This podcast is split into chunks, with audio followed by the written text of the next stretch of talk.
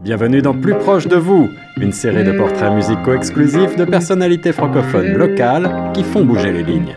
Cette initiative est rendue possible grâce au Fonds canadien de la radio communautaire. Bonjour à toutes, bonjour à tous et surtout bonjour à vous Bertrand Pousse, monsieur le consul de France. Et tout d'abord un grand merci d'avoir accepté notre invitation sur les ondes de chaque FM 105.1, une interview qui intervient dans le cadre de notre projet Plus proche de vous. Et on clôture en fait ce projet avec vous parce que vous êtes la 50e émission. Euh, merci beaucoup et puis je remercie également le Fonds canadien de la radio communautaire qui nous a soutenus pour, euh, pour ce projet. Comment ça va monsieur le consul aujourd'hui?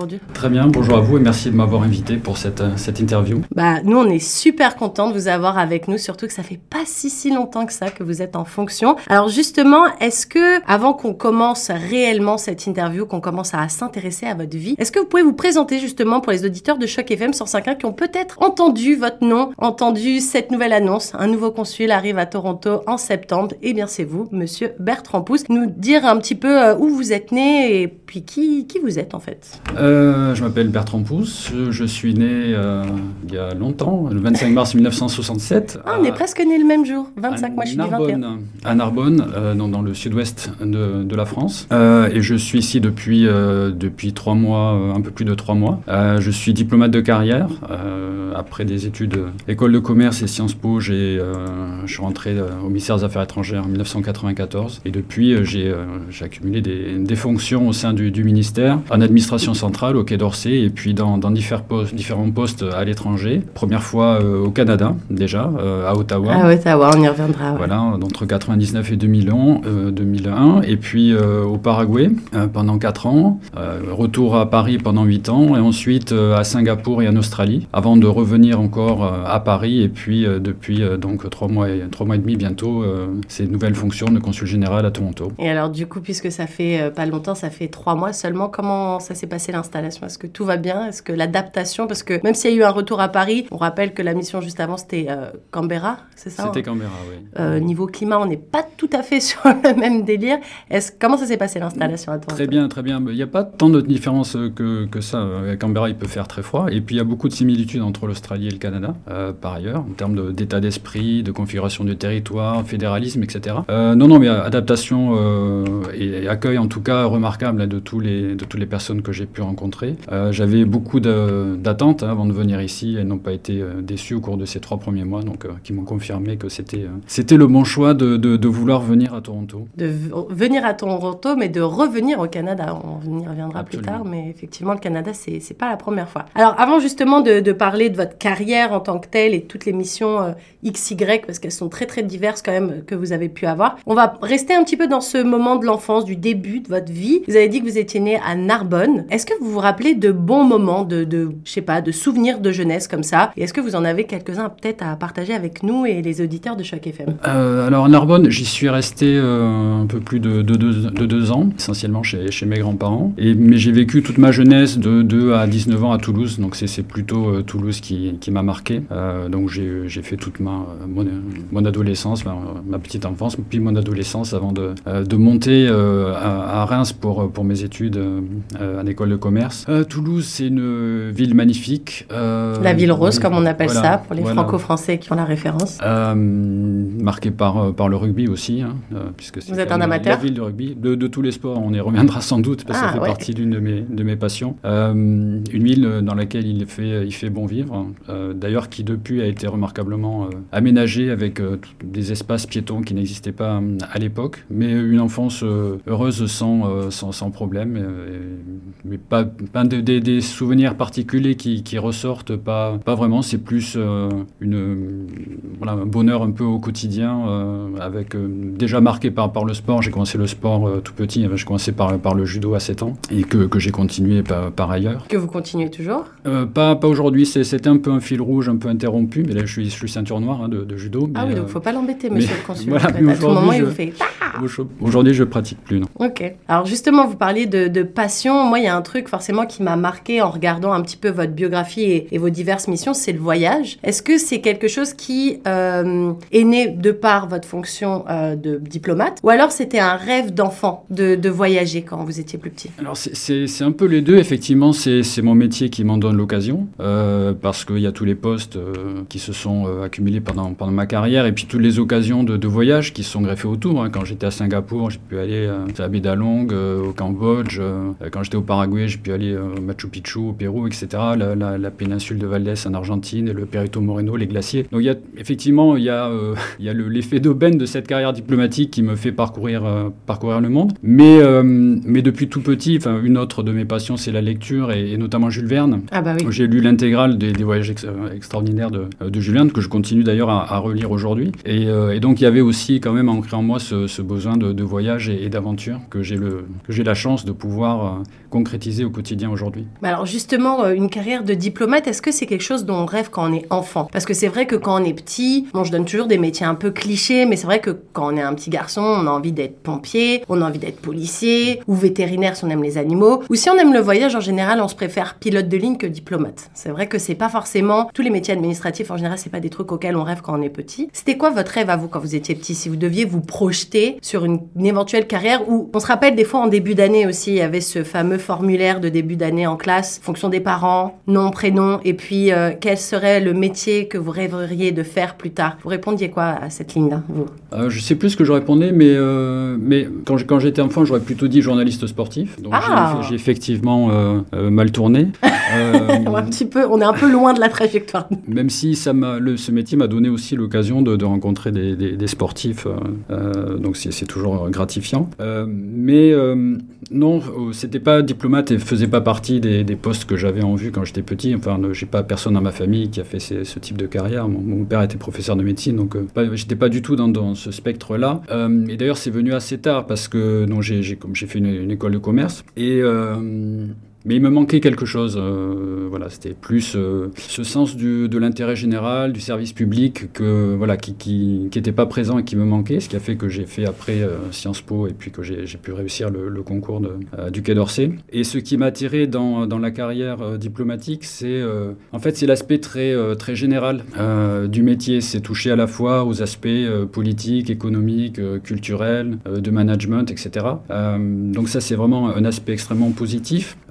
Et puis en tant que, fonctionnaire loyal au gouvernement, par, par définition, euh, la, politique étrangère, les relations internationales ont cet avantage d'être euh, peu dépendant en fait de, des alternances politiques, et donc qui permet de, servir l'ensemble des gouvernements qui sont succédés dans ma, longue carrière déjà sans, sans, aucun problème. Mais du coup, l'attrait pour la politique, c'est venu quand? Parce que forcément, quand on fait Sciences Po, il y a déjà peut-être un attrait pour la politique. Oui, qui était, qui était présent enfin, sur, la, sur la, chose publique. mon, mon, père était aussi élu local euh, brièvement. Donc j'ai eu une conscience un peu de la, de la chose publique euh, tôt, enfin plus, plus tôt que la plupart vous étiez des enfants. dans un milieu où voilà. forcément Mais après, ça s'est plus, ça s'est plus ou moins perdu. Euh, et puis c'est revenu effectivement au cours de, de, mes études, en école de commerce, où effectivement bon, c'était intéressant, mais je voyais qu'il y avait un truc qui, qui manquait. Et puis j'ai eu la, la chance de, de, de, pouvoir rebifurquer et puis de, de réussir le concours du Quai d'Orsay. Alors justement, on parlait de, de, passion un petit peu au début, donc il y avait forcément cette passion pour le sport. Vous disiez le judo. Euh, on parlait de Toulouse, forcément, je pense au rugby. Euh, ici, on est à Toronto. Il y a d'autres sports. Est-ce que les sports à Toronto, ça vous intéresse un petit peu? Parce que là, on est sur des sports qu'on pratique pas forcément tous les jours en France. Je veux dire, c'est pas les sports plus populaires parce qu'en France, on est clair sur le sport le plus fédérateur, c'est le football, clairement. Après, on a quand même le rugby qui est quand même surtout dans votre région à Toulouse, par là, dans le sud-ouest, on est quand même pas mal là-dessus. Ici, ça va être plutôt des trucs euh, le hockey, le baseball, le soccer. C'est un donc le soccer, c'est le football comme on, le traduit. Le football, football, c'est un peu ce football à l'américaine qui ressemble un peu plus au rugby. Moi qui suis pas très fortiche en rugby, j'ai tendance à tout remettre sur le rugby. Est-ce que ici vous avez eu l'occasion en trois mois déjà d'aller voir un petit peu des matchs Absolument, absolument. Non, non, mais je suis, je passionné par tous les sports, donc euh, non, non, j'ai déjà sauté sur l'occasion pour aller voir les, Raptors euh, deux fois et j'ai vu aussi les, les Maple Leafs en, hockey euh, que je suis assez régulièrement devant ma télé aussi. Donc vous connaissez toutes les règles de tous les ben sports d'ici? Waouh ben, Oui, j'avais pas, assez parce que bon, j'étais déjà au Canada et j'ai suivi assez tôt aussi les sports américains. Donc le football américain, je, suis déjà. Euh, et puis je me suis intéressé euh, rapidement au Maple Leafs, qui est, bon, le, qui est le sport, euh, le, sport national ici. Ouais, c'est sûr. j'ai regardé un peu le temps de mon arrivée aussi les, les Blue Jays en, baseball. Mais là, voilà, je, je, vais regarder plus que je ne regardais le, hockey, clairement, parce que voilà, c'est important. Et, et d'ailleurs, quand j'étais en Australie, je m'étais beaucoup passionné pour l'Australian Rules, qui est le, football australien qui, qui, ne se pratique qu'en Australie en réalité, qui est le sport national australien, ah bah et que je, continue à suivre aujourd'hui. depuis que je suis rentré en France, et puis voilà, j'ai gardé un abonnement pour suivre les, matchs de football australien. Donc je pense que je ferai la même chose pour le hockey quand je repartirai. Mais donc je regarde pas mal de hockey pour m'imprégner aussi des, regarder pas mal de matchs et, euh, pouvoir plus on regarde de matchs en fait, plus on arrive à les apprécier par la suite. Et à comprendre les règles. Si je j'ai pas votre, euh, je pense votre attrait pour les sports parce qu'il y a bien un truc qui est très nord-américain et qui passe tous les ans, c'est le Super Bowl. Et tous les ans au Super Bowl ici, c'est la tradition, on fait des fêtes entre amis pour être tous ensemble. Moi, le seul truc qui m'intéresse, c'est les chips et le spectacle de la mi-temps parce que sinon, le sport, je le comprends pas. Vous, du coup, vous, comprenez même le, football américain, tout ça, ça, ça rentre. Euh, oui, oui, oui. J'en ai, ai, vu pas mal de football américain, oui. Mais il n'y a pas de franchise. Euh, bon, il y a le, CFL qui est le championnat euh, canadien, mais il n'y a pas de franchise canadienne en, NFL comme c'est le cas dans les autres sports. C'est vrai. Et surtout, nous, ce qui nous intéresse aussi, c'est de toujours trouver des, des, des joueurs qui sont francophones. Donc, on a quand même de la chance à Toronto. On a quand même des bonnes équipes avec certains joueurs francophones. On a notamment Boucher et Siakam ici au Toronto Raptors notamment. Mhm. Est-ce que vous avez eu l'occasion par exemple de les rencontrer les joueurs ou pas encore? Non, non, non, pas encore. Mais je sais oui que c'est à Siakam et puis mais par contre effectivement il y a beaucoup de Français en, NBA mais malheureusement pas pas au sein des Raptors en tout cas pas non. pas, aujourd'hui ça peut ça peut très bien venir. Mais oui non il y a pas mal de, de, Français qui passeront hein, du coup notamment Wembanyama euh, le nouveau phénomène des, des Spurs. Exactement qui pas sera quand il viendra. Et eh bah oui et justement je crois que sa date de venue à Toronto il me semble que notre reporter spécialisé dans les Raptors, Patrick, nous a dit que c'était au mois de, sept, euh, de février. Pardon. Donc, il euh, faut être attentif. Il faut être attentif et va falloir prendre ses places. Ouais, voilà, faire marcher les réseaux.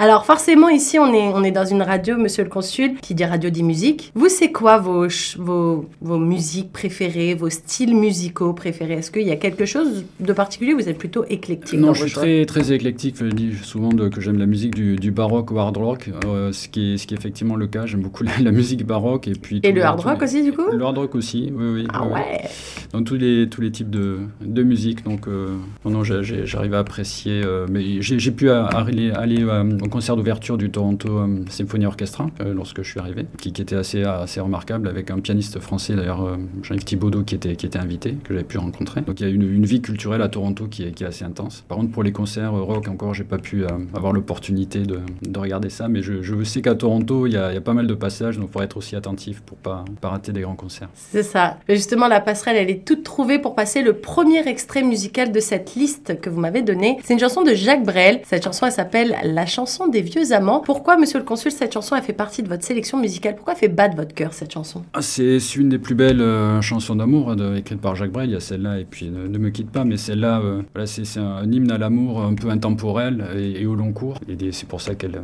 qu'elle me touche particulièrement. On va écouter tout de suite un extrait de cette chanson, La chanson des vieux amants de Jacques Brel sur chaque effet.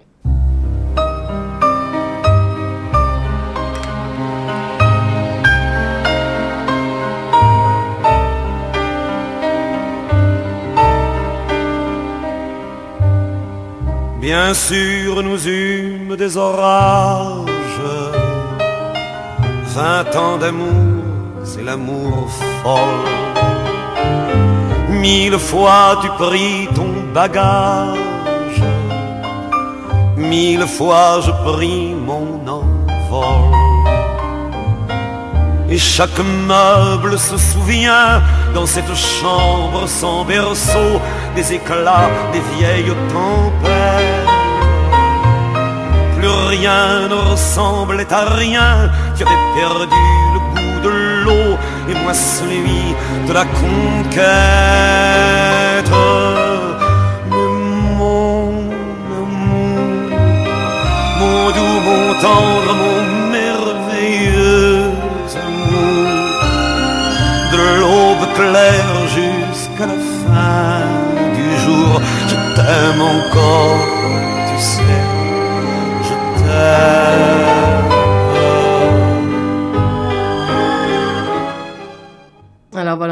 a un court extrait de cette chanson, la chanson des vieux amants de Jacques Brel. Alors, on va, on va commencer à parler maintenant de votre carrière euh, professionnelle avec euh, ce premier passage, du coup, au Canada, avec cette mission euh, à Ottawa. Est-ce que vous pouvez nous expliquer un petit peu, bah, déjà, pourquoi Ottawa? Parce que forcément, sur une carte du monde, il y a plein, plein d'endroits. Pourquoi avoir pris la décision d'aller spécifiquement ici? Et puis, expliquez-nous aussi peut-être un petit peu en quoi s'articulait cette fonction que vous avez eue à, Ottawa. Ben, Ottawa, ça s'est imposé. Bah, après, au, ministère, on a un, système qui est, assez particulier. On a euh, ce qu'on appelle la transparence. On a une liste des, postes qui sont disponibles et puis on, candidate. Et puis après, c'est un dialogue avec la, avec la direction des ressources humaines. Et euh, donc, j'avais fait 4 euh, ans et demi à la direction économique hein, au Quai d'Orsay. Et puis, je voulais cette, cette première expatriation. Et puis, le, Canada m'a tiré. Ça fait partie des. Pour une première expatriation aussi, c'est c'est relativement confortable hein, par rapport à d'autres pays plus, plus compliqués. Par rapport à la langue ou par rapport rapport au climat non, par géopolitique rapport, Oui, par rapport aux enjeux, par rapport au climat géopolitique, par rapport, euh, par rapport aux enfants. Hein. J'avais deux, jeunes enfants euh, à, l'époque. Euh, et puis, puis les enjeux au Canada m'intéressaient. et c'était un positionnement très, très intéressant parce que pendant les six premiers mois, j'étais au ministère des Affaires étrangères canadien, en échange de diplomates. J'étais à la direction Asie-Pacifique. Donc c'était intéressant pour avoir un, un peu un choc culturel, voir les, différentes méthodes de travail. C'était euh, amusant pour moi parce que bon, les choses ont un peu changé, mais à l'époque au Quai d'Orsay c'était quand même très, euh, très strict et, euh, la, culture professionnelle canadienne était quand même plus, plus, plus, relaxe. Voilà, j'ai découvert avec surprise le Casual Friday, ce, genre de choses qui me paraissaient complètement exotiques à l'époque. Et qui n'existent pas en version française? Qui, qui existent aujourd'hui, mais bon, en, version plus soft qu'au Canada. Mais donc c'était très sympathique. Ça permettrait d'avoir des, des, contacts aussi professionnels, puisque j'ai embrayé ensuite à la chancellerie politique à l'ambassade, euh, où je m'occupais des, relations bilatérales euh, et puis aussi des, de certains discours du, de l'ambassadeur, et où j'ai eu la chance d'arriver au moment où, quelques semaines après, il y a eu une visite qui est assez historique du président Chirac, qui était invité à l'époque par, euh, par, ce, par le, Premier ministre Jean Chrétien. C'était l'occasion du sommet de la francophonie aussi, donc j'ai eu la chance de suivre le, président à Montréal, au Québec, à Moncton, et puis à Iqaluit, dans le Nunavut, où j'ai eu la, chance d'aller. Oui, parce que tout le monde ne va pas dans le Nunavut. Voilà, et de découvrir les, les aurores boréales euh, magnifiques et puis de, voilà, de, visiter le, le Iqaluit et voir la, façon dont, euh, dont, cette, cette ville se, déroulait. Donc c'était une expérience intéressante. Et puis après, euh, bon, tout le travail à Ottawa que j'ai beaucoup apprécié. Et puis la, qualité de vie était, remarquable, encore une fois, avec une, famille, avec des, jeunes enfants. Ottawa, c'est quand même très sympa. Mais justement, c'est pas trop difficile d'allier sa carrière professionnelle quand on est diplomate avec justement la vie de famille, parce que forcément, ça veut dire qu'on est relocalisé un petit peu tous les 4 mhm. ans, 5 ans, avec des retours en France forcément, mais du coup pour euh, la scolarité ou pour la, le conjoint de trouver un, emploi, peut-être des fois c'est un peu mhm. compliqué aussi. Alors il y, a deux choses. Pour les, pour les enfants, on a une chance énorme en France, c'est d'avoir le, réseau des, des, écoles françaises à l'étranger. On a des écoles euh, françaises à peu près euh, partout, partout dans le monde qui suivent exactement le même programme homologué par le ministère de l'Éducation qui permet une continuité pour les enfants et en plus d'avoir l'avantage d'être immergé dans des, cultures différentes avec des établissements dont la qualité est, très souvent supérieure à celle qu'il y a en métropole aussi. Enfin, de mon expérience, euh, j'ai eu beaucoup de chance de ce côté, notamment à Singapour, on y reviendra, où il y avait un, lycée français remarquable. Donc là, de ce côté-là, il n'y a pas de, problème et mes, enfants ont beaucoup apprécié euh, ce, cette, trajectoire qui, a, eu un moment aussi quand même de, stabilité pendant 8 ans à Paris, entre mes deux séquences de, postes à l'étranger, Canada, Paraguay, puis Singapour, Australie. Pour le conjoint, c'est souvent plus compliqué. Alors au Canada, surtout à l'époque, il n'y avait pas d'accord euh, bilatéral qui permettait aux conjoints diplomates de travailler. Mmh. elle ne pouvait pas travailler, mon épouse. Euh, mais bon, il y avait encore de, jeunes enfants, donc euh, c'était pas, pas assez problématique. Voilà. Et puis après, elle a pu retrouver chaque fois un, boulot quand on rentrait euh, en France. Et puis quand on est parti à Singapour, Australie, elle a pu aussi travailler. mais, mais effectivement, quand le conjoint n'est pas fonctionnaire ou de mise en disponibilité, etc., c'est assez compliqué. Mais même si le, ministère fait en sorte d'aider, d'accompagner un petit peu, d'accompagner, de donner une priorité aux conjoints dans les ambassades lorsqu'il y a des postes de, en, local qui se libèrent, ce qui était, ce qui était son cas justement en Singapour et, et, Australie. Donc du coup, vous étiez obligé de travailler avec votre femme? Pas dans le même service. Ah ok, j'allais dire euh, à la maison, au travail, des fois ça euh, Pas dans le même service, mais on n'était pas loin en Australie, oui. Alors, euh, vous parlez de la francophonie. Forcément, quand on est consul de France, la francophonie, c'est quelque chose de primordial, même de central un petit peu dans vos missions. Ça, ça représente quoi, la francophonie, pour vous, justement? Alors, c'est effectivement une priorité euh, dans la coopération culturelle qu'on mène, euh, dans la façon où ça structure l'ensemble de nos coopérations. Ceci dit, ça n'est pas euh, l'alpha et l'oméga de, des objectifs du consul général de France à Toronto, ni de, de l'ambassade, puisqu'encore une fois, j'y insiste depuis que je suis arrivé, tout mon travail se fait en bien étroit avec, avec l'ambassade et avec ses objectifs. Consulat général de Toronto n'est pas hors sol, hein, il s'inscrit dans une action pour canadienne globale. Et, sur la thématique de la francophonie, on peut avoir une approche un peu différente de celle de nos, de nos partenaire. Hein. Euh, même de vos prédécesseurs, en fait, parce que chacun a sa vision un petit peu personnelle de ce que ça mmh, représente bah, pour soi. Il y a quand même une certaine continuité. Enfin, euh, j'ose espérer que, que, que, les objectifs ne dépendent pas euh, des, des, personnalités. Des... Non, c'est pas que subjectif. Voilà, il y, a une continuité quand même du, du, service public, des objectifs. après, il peut y avoir effectivement des inflexions personnelles dans la façon dont ces sont menées, dans le, dans, le style de, management ou de, de, la façon dont on, euh, dont on mène ses, euh, priorités. Mais, mais, sur le fond, euh, il y a quand même une, large continuité.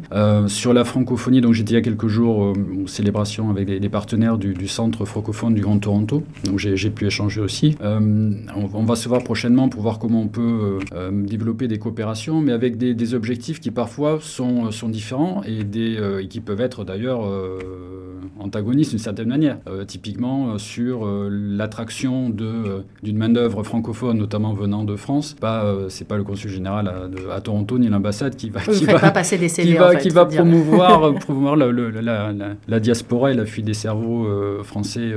mais, mais après, il y, a tout un tas de, de, coopérations possibles. La, francophonie est un, aussi est un, est un vecteur privilégié pour, pour développer des partenariats scientifiques, universitaires, etc. Mais encore une fois, c'est pas le seul prisme dans lequel on travaille. On a un, agenda très ambitieux, notamment en termes de, coopération euh, universitaire, de recherche, euh, qui ne passe pas uniquement par les structures francophones.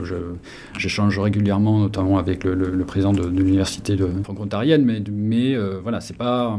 Il y a a l'université de Toronto, il y a tout un complexe universitaire de recherche très riche en Ontario, sur lequel on travaille en anglais, en français. Et, et euh, voilà, indépendamment de, la francophonie ou pas des, partenaires avec lesquels on discute. Non, je posais la question par rapport à la francophonie parce que euh, bah, au Canada, forcément, on est un pays bilingue, donc la francophonie, elle a un attrait très important ici. Mais euh, vous êtes parti au Paraguay, vous êtes parti à Singapour, le français ne fait pas partie des langues officielles de ces pays-là. Et du coup, voilà, je me demandais si vous, vous aviez un attrait particulier. Est-ce que quand vous êtes chez vous, vous avez à cœur d'écouter de la musique francophone, comme on a pu écouter le premier extrait Est-ce que vous aimez le cinéma francophone? Est-ce que voilà, est-ce qu'il y a des trucs qui restent importants quoi qu'il arrive, peu importe où vous êtes dans le monde? Enfin, c'était plus ça le. le oui, oui, oui, forcément, le, français est une, est une langue que, que voilà que, que, je défends et euh, mais mais euh, mais forcément surtout en tant que diplomate et puis euh, en ayant exercé deux fois des fonctions de coopération de, et d'action culturelle je euh, suis ouvert aux, cultures aussi euh, du monde, notamment quand, on est dans des endroits aussi multiculturels que Singapour hier et Toronto aujourd'hui. Oui, c'est sûr.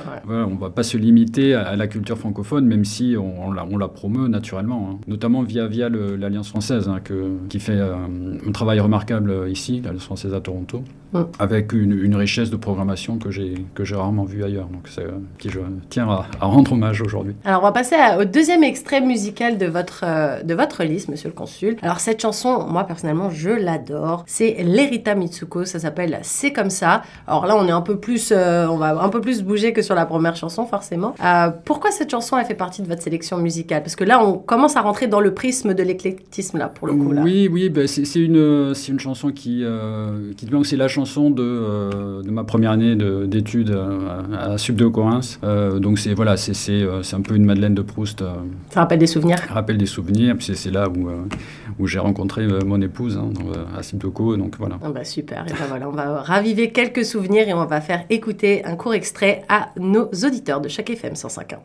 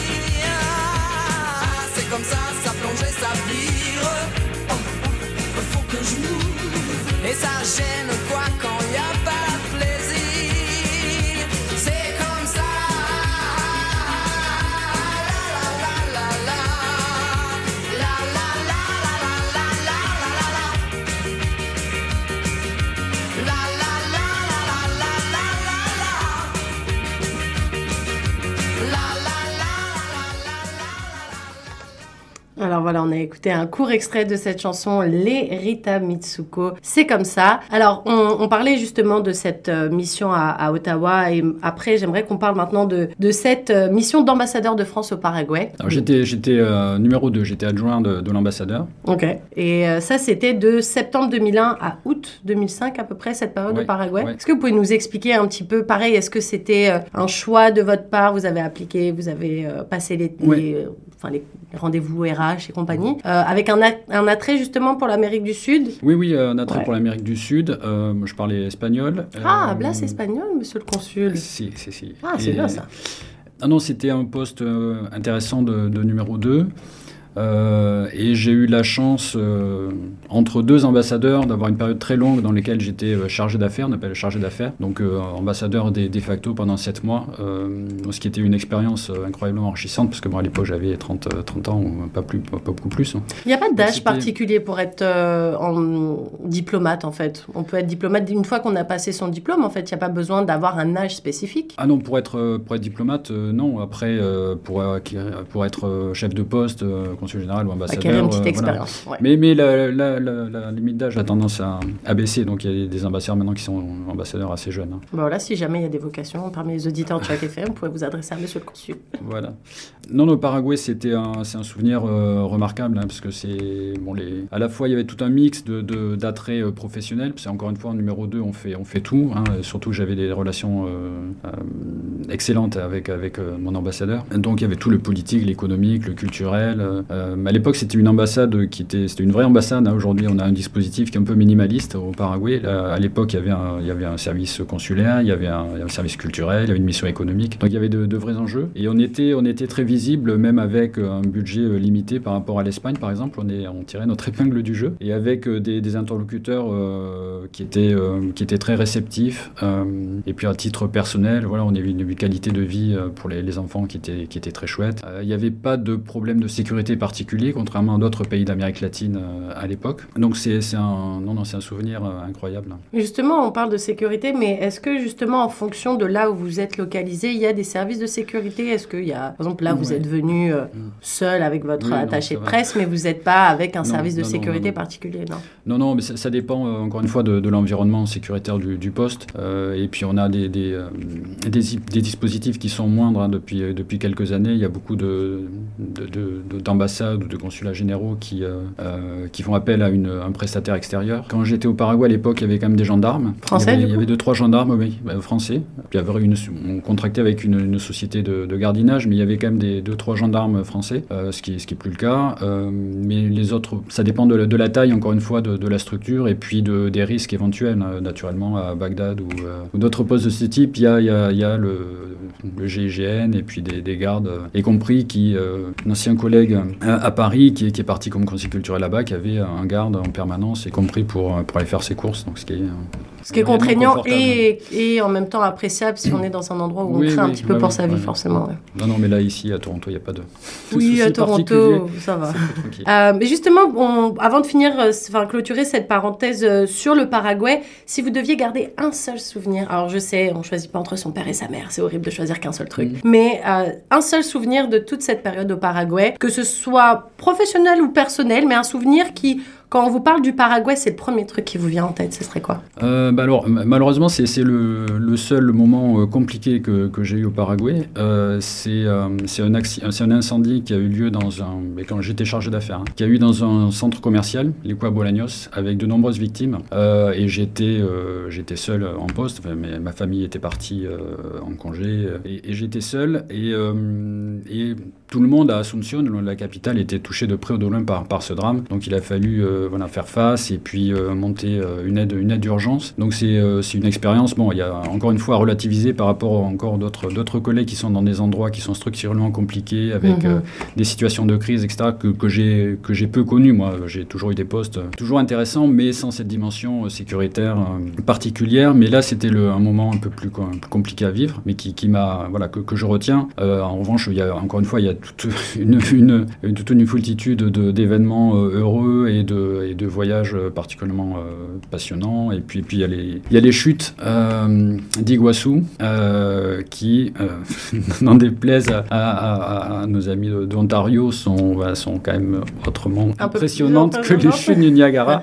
que ce soit côté argentin ou brésilien, c'est des chutes magnifiques si vous avez l'occasion d'y aller. Ah, qui, comme au Canada, enfin comme à Niagara, sont sur une frontière du coup entre deux pays? Oui, mais c'est même à la triple frontière, mais le, Paraguay n'arrive pas à les exploiter. Ils ont, euh, ils ont une, un barrage hydroélectrique, mais euh, en termes touristiques, c'est les Argentins et les Brésiliens qui ont réussi à, bien l'exploiter, mais avec un environnement qui, enfin, euh, c'est dans la nature, c'est très bien mis en, mis en évidence, mis en valeur, c'est à conseiller. Alors justement, parler de, de sécurité et tout, est-ce que justement, vous, les pays où c'est un petit peu craignos, entre guillemets, ça, fait partie des choix peut-être éventuels que vous avez eu ou que vous allez peut-être avoir encore après, ou, ou vous préférez quand même des pays où le climat géopolitique est un peu plus tranquille et où on peut un peu plus, entre guillemets, se concentrer sur la culture, par exemple ben, mon, mon, historique de, mes différents postes plaide pour la deuxième solution. Hein. C'est effectivement euh, ce que j'ai privilégié aussi parce que je partais souvent en famille. Mhm.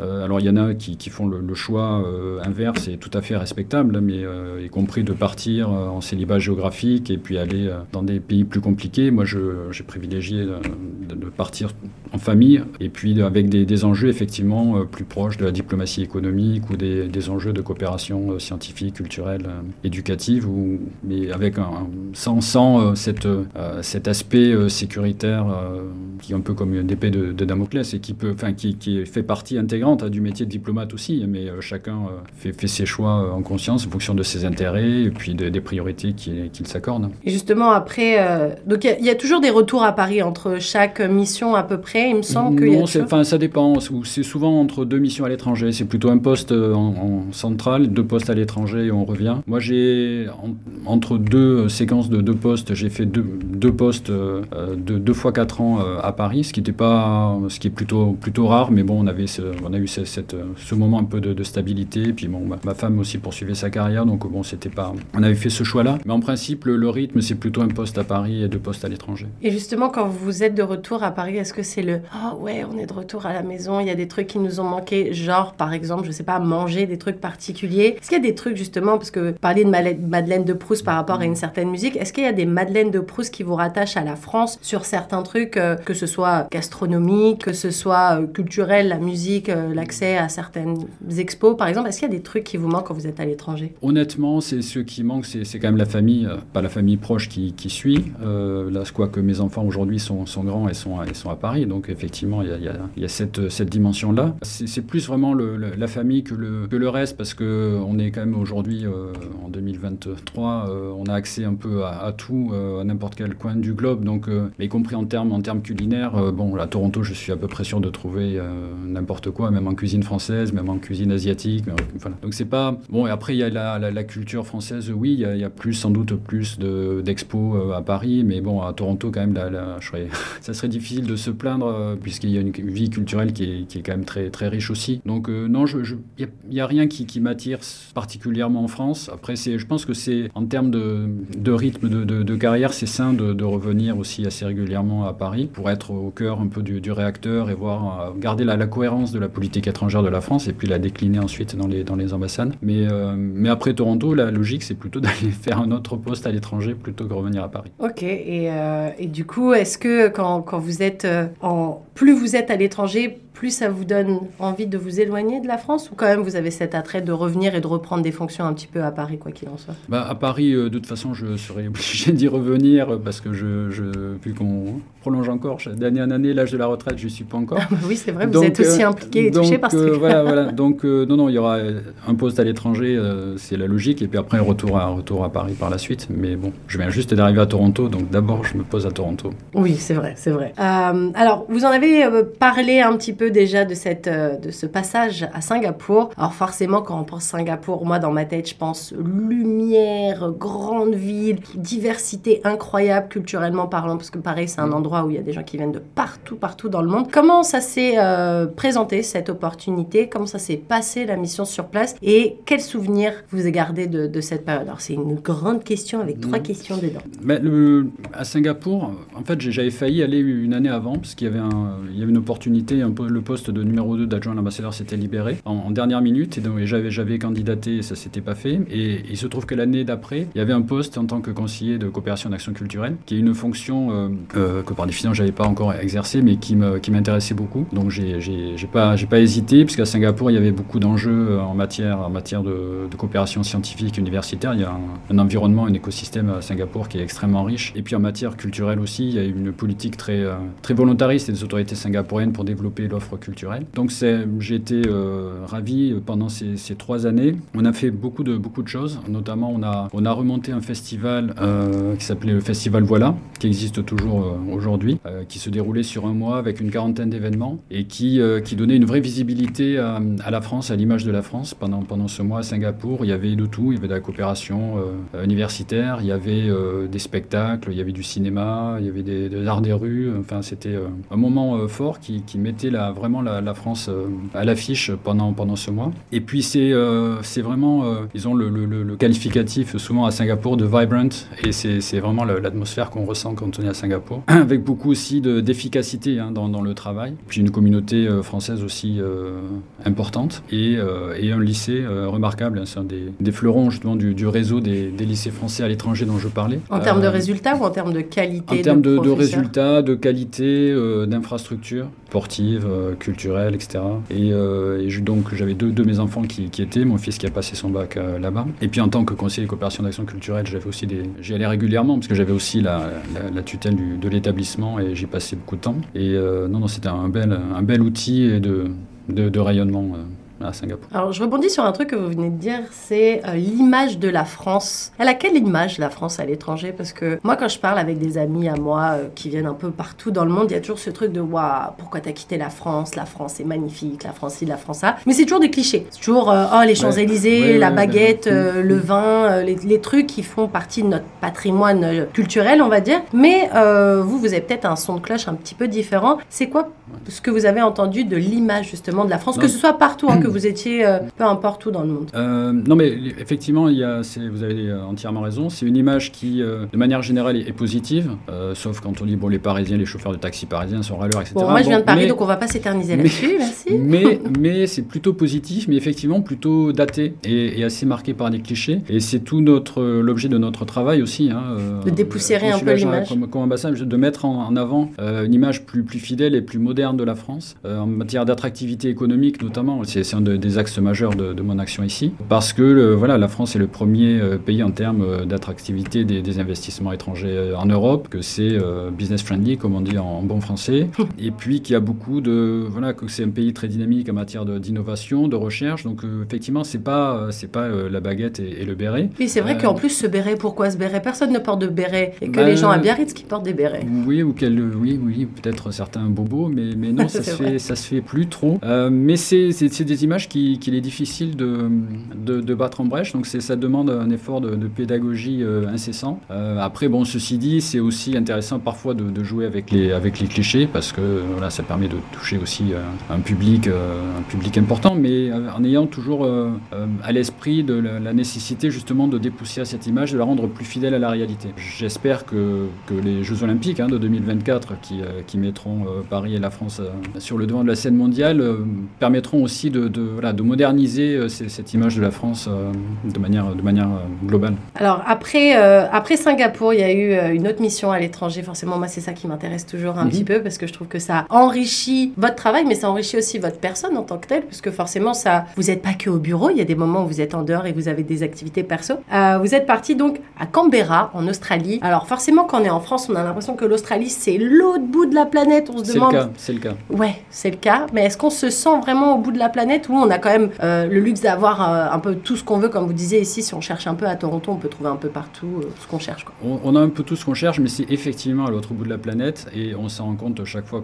qu'on rentre et qu'on met plus de 30 heures à faire le voyage. Oh la vache, une semaine à récupérer du décalage horaire dans un sens, une semaine à récupérer du décalage horaire dans l'autre. Donc effectivement, oui, c'est au bout du monde, mais c'est un pays qui me faisait rêver depuis, depuis très longtemps. Et puis c'est le paradis du sport, donc voilà, je ne pouvais pas passer à côté de, l'occasion. Et j'y suis arrivé en plus professionnellement à un moment qui était très intéressant, puisque j'y suis arrivé au lendemain de ce qu'on appelait le contrat du siècle hein, de, fourniture de, sous-marins à l'Australie, qui par la suite euh, a, capoté euh, quelques années après. Euh, mais quand j'y étais, c'était un peu la lune de miel entre la, France et l'Australie. il y avait beaucoup de, coopérations du coup qui sont, qui sont développées dans tous les domaines, coopération scientifique, universitaire, éducative, des, voilà, des, partenaires qui étaient très, très désireux de travailler avec nous.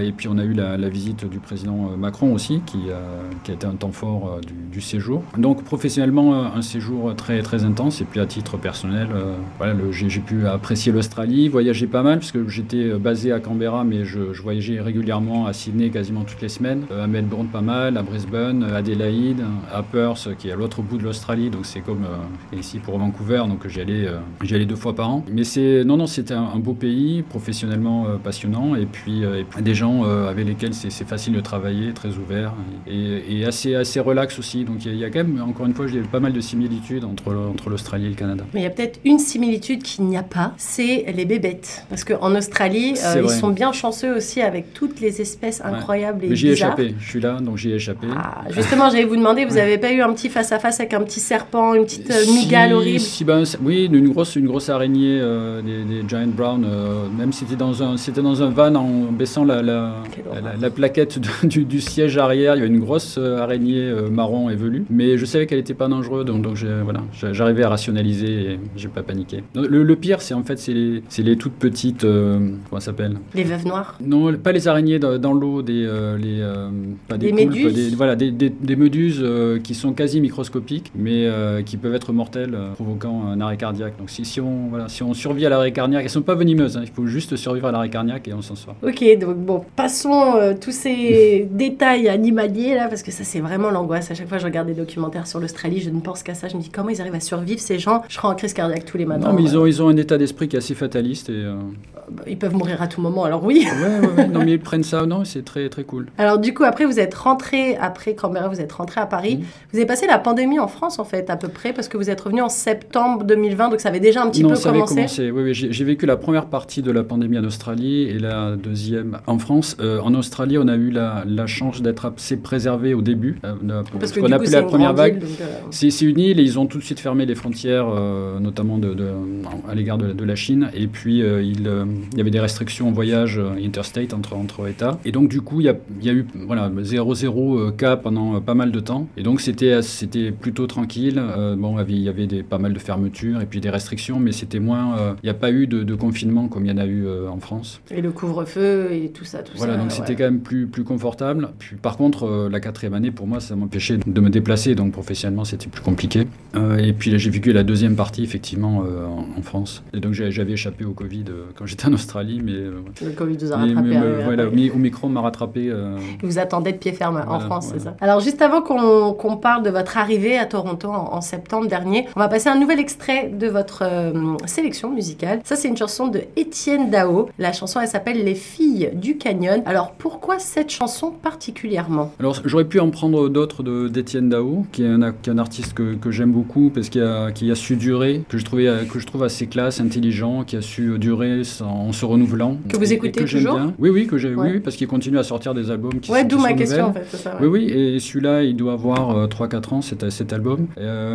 et cette chanson, parce qu'elle a des, des relents un peu de, de, Pink Floyd, de Sid Barrett, donc c'est ce qui fait partie des, des influences dont il s'est prévalu sur cet album. Et les Pink, le Pink Floyd, c'est un, groupe que, un de mes groupes préférés, donc voilà cette, cette chanson. Bon, on va tout de suite écouter un extrait de cette chanson d'Étienne Dao, Les filles du canyon. Elle dévale la vallée,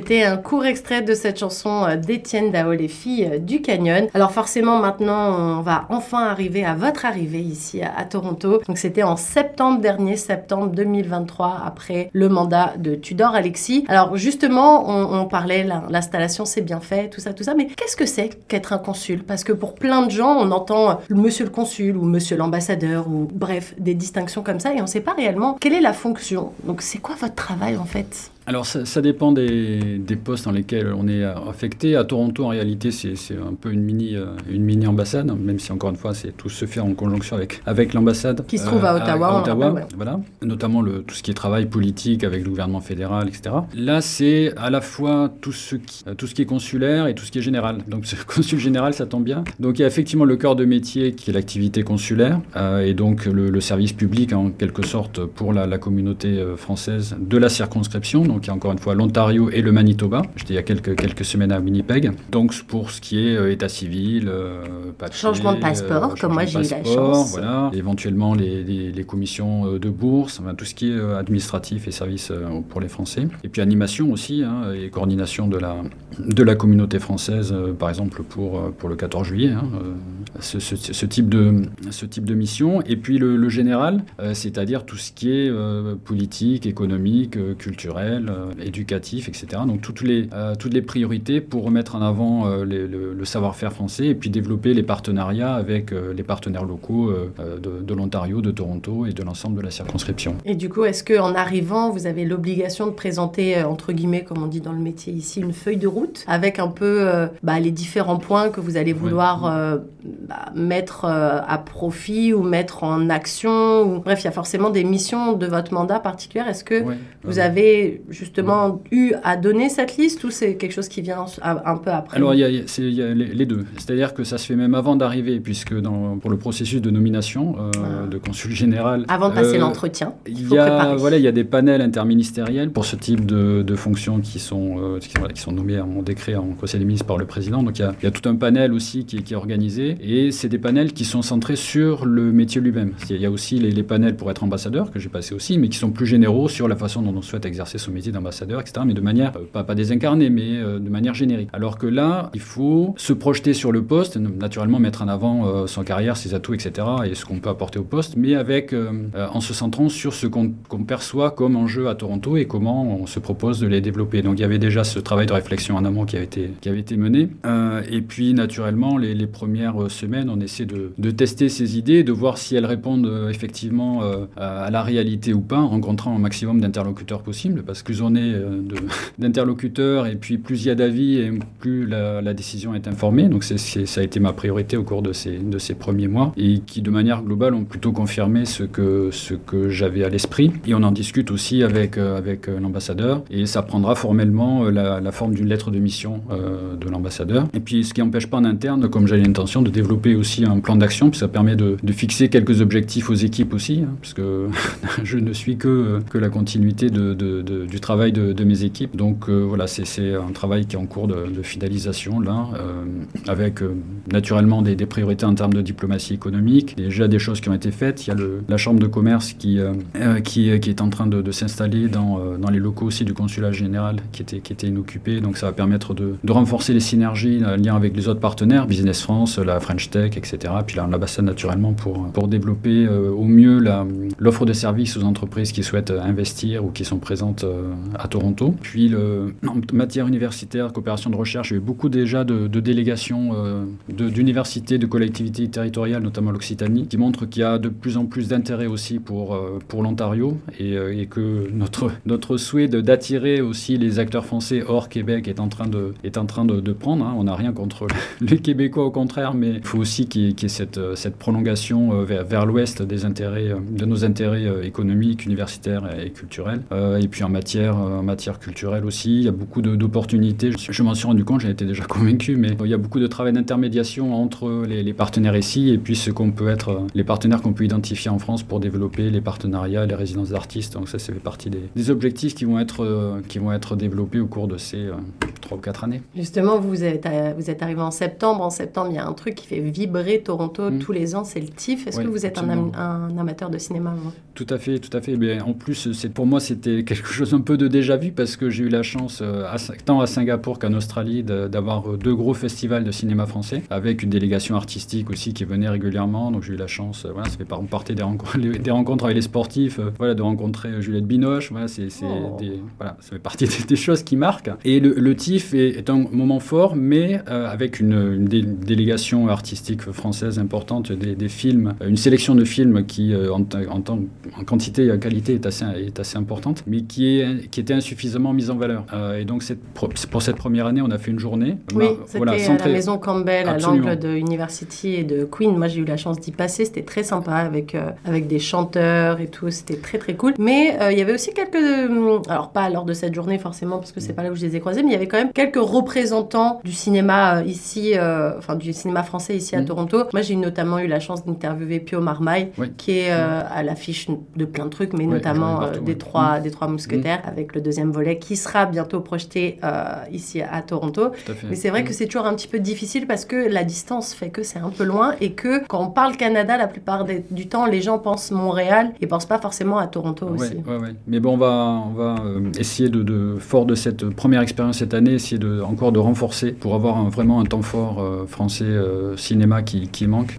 surtout que, bon, objectivement, il y a, il y a une, une, sélection française qui est importante au TIFF, donc il faut vraiment la, la valoriser. Puis il y a des grands amateurs de, cinéma francophone ici. On salue notamment euh, Marcel Line qui a mis en place Ciné Franco et avec une sélection et plusieurs festivals par an justement où on met en avant la francophonie. La francophonie, pas forcément que le cinéma franco-français. Oui, non, la francophonie, puis même de manière plus générale, hein, la, diversité du, cinéma euh, mondial. Enfin, typiquement, il y a quelques semaines, il y a eu le, Festival du cinéma européen organisé à l'Alliance française qui a très bien marché. C'est une offre euh, cinéphile qui qui a pas forcément de manière régulière à, Toronto.